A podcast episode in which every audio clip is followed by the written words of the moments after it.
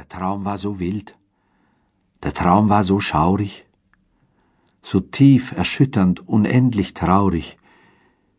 Ich möchte gerne mir sagen, dass ich ja fest geschlafen hab, dass ich ja nicht geträumet hab. Doch rinnen mir noch die Tränen herab, ich höre mein Herz noch schlagen.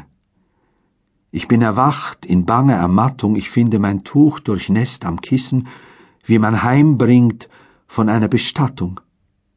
Hab ich's im Traume hervorgerissen und mir getrocknet das Gesicht? Ich weiß es nicht. Doch waren sie da, die schlimmen Gäste, sie waren da zum nächtlichen Feste.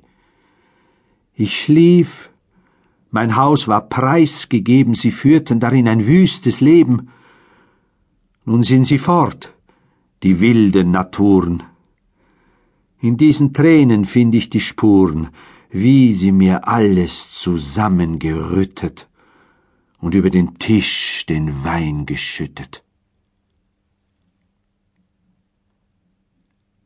Die drei Zigeuner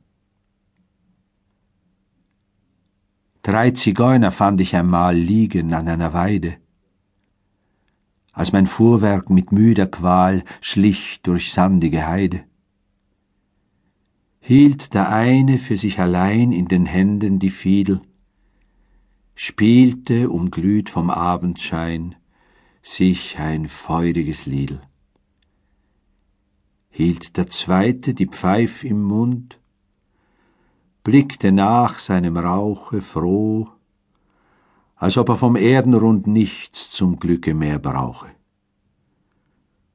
Und der dritte behaglich schlief und sein Zimbal am Baum hing. Über die Saiten der Windhauch lief, über sein Herz ein Traum ging.